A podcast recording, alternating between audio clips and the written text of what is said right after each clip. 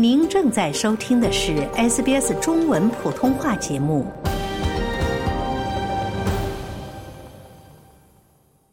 听众朋友，你好，今天是一月五号，星期四，欢迎您收听今天的 SBS 普通话晚新闻。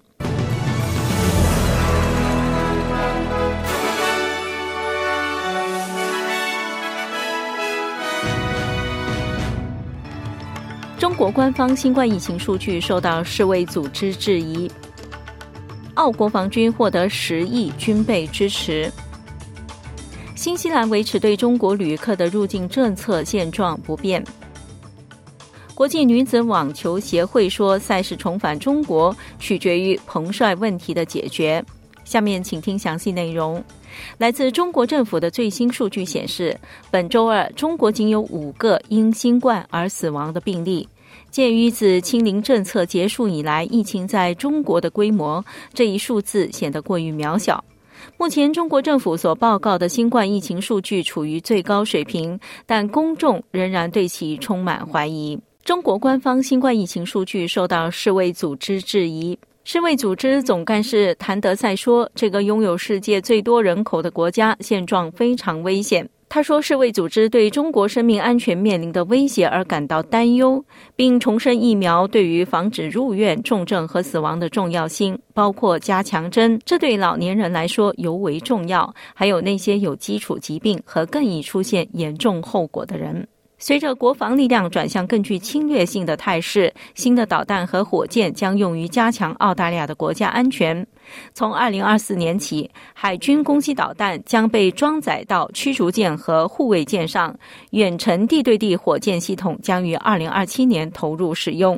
最近几个月，乌克兰军方已经成功的部署了这些发射器。目前的火箭系统的射程为三百公里，随着技术的进步，预计射程会增加。整个方案将花费纳税人十亿澳元。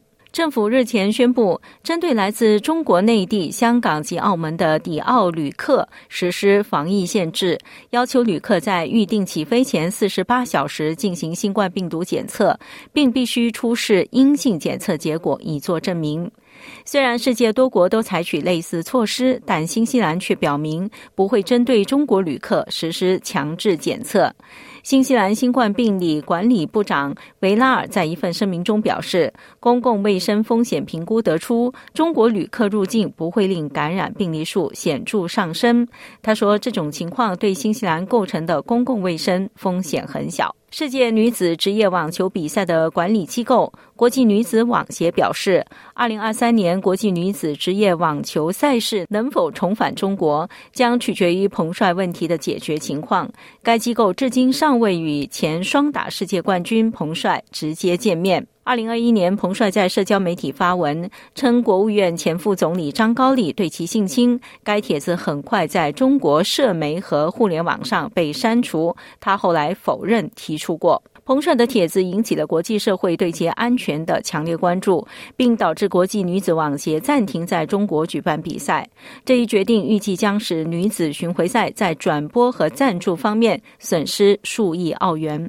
下面，请和我一起来了解明天白天各大主要城市最新的天气情况。珀斯明天多云，最高温度三十二度；阿德莱德明天晴，最高温度三十一度；墨尔本明天晴，最高温度二十六度；霍巴特明天多云，最高温度十九度；堪培拉明天多云，最高温度二十一度；悉尼明天有阵雨，最高温度二十五度。布里斯本明天多云，最高温度二十九度；凯恩斯明天有阵雨或暴雨，最高温度三十一度；达尔文明天有阵雨或暴雨，最高温度三十一度。以上就是今天的 SBS 普通话晚新闻。SBS 普通话早晚新闻每天为您带来最新的新闻信息，欢迎您登录我们的网站 sbs.com.au 前斜杠 Mandarin，或是下载我们的 SBS Mandarin Podcast 收听。您不仅可以收听我们的新闻，现在还可以在 SBS On Demand 收看 SBS 中文电视新闻。周一到周五每晚八点半，让我们与重要的新闻资讯时刻紧密相连。